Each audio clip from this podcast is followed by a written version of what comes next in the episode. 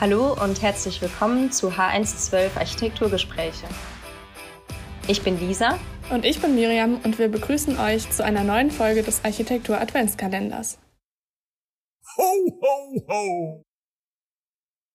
Heute stelle ich euch den Architekten vor, der für Frankfurt das war, was Bruno Taut für Berlin war.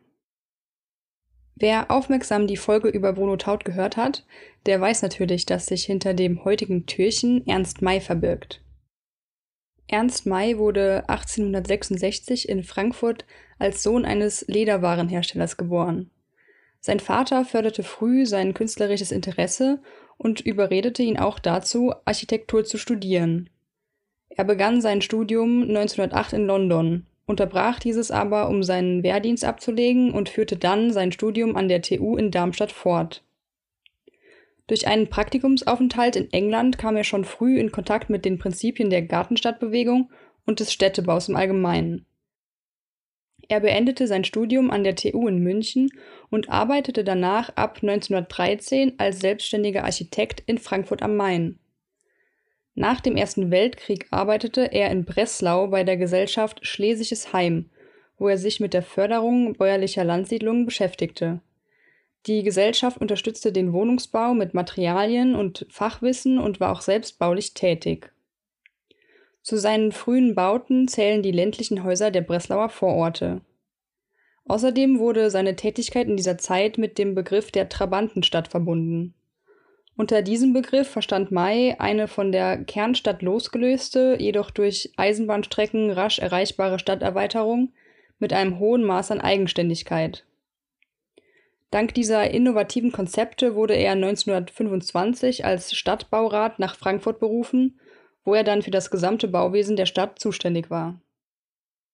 In den darauffolgenden Jahren bis 1930 entstand das Projekt Neues Frankfurt.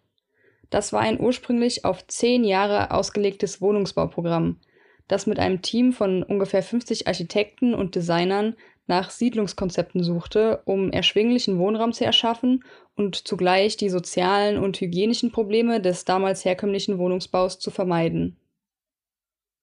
May verknüpfte dabei die Ansätze der Gartenstadtbewegung mit den Zielen des neuen Bauens. Das Kernstück des Bebauungsplans war dabei das Niddertal-Projekt. Bei einem günstigen Baulandpreis wurden dort mehrere Siedlungen geplant und landschaftlich in den bestehenden Grünzug eingepasst. Die damals geplanten Siedlungen waren unter anderem die Siedlung Römerstadt, Braunheim oder die Siedlung Bruchfeld. Besonders in der Anordnung der Baukörper gelang es May trotz einfacher Grundelemente individuelle Akzente zu setzen.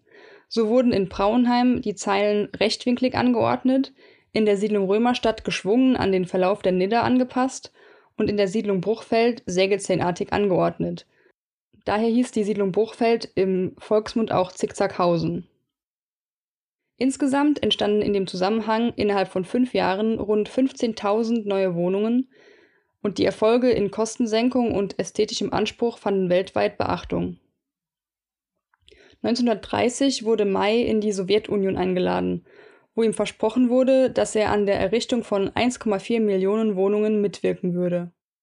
May leitete dort wieder eine Gruppe aus zahlreichen Mitarbeitern, welche Generalbebauungspläne neuer Industriestädte entwarf. Er stellte dort allerdings schnell fest, dass es schwierig war, ganzheitliche Konzepte durchzusetzen. Zudem mehrten sich ab 1933 die Meinungsverschiedenheiten mit der Politik der Sowjetunion, weshalb er dann nach Ostafrika emigrierte. Nach dem Zweiten Weltkrieg kehrte er wieder nach Deutschland zurück und wirkte am Wiederaufbau mit.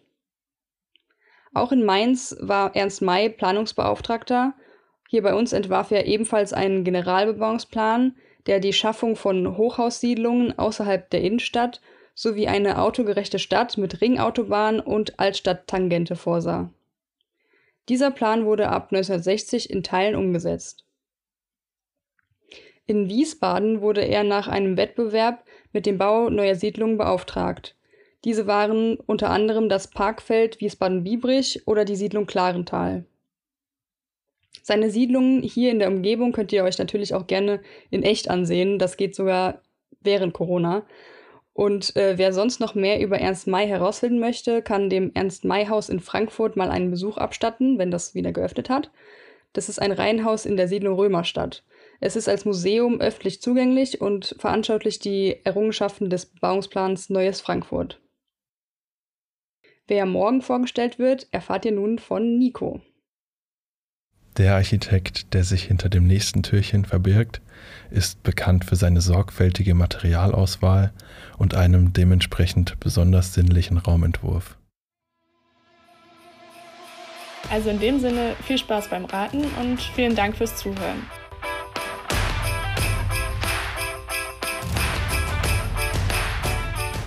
Dieser Podcast ist eine Produktion der Fachrichtung Architektur der Hochschule Mainz.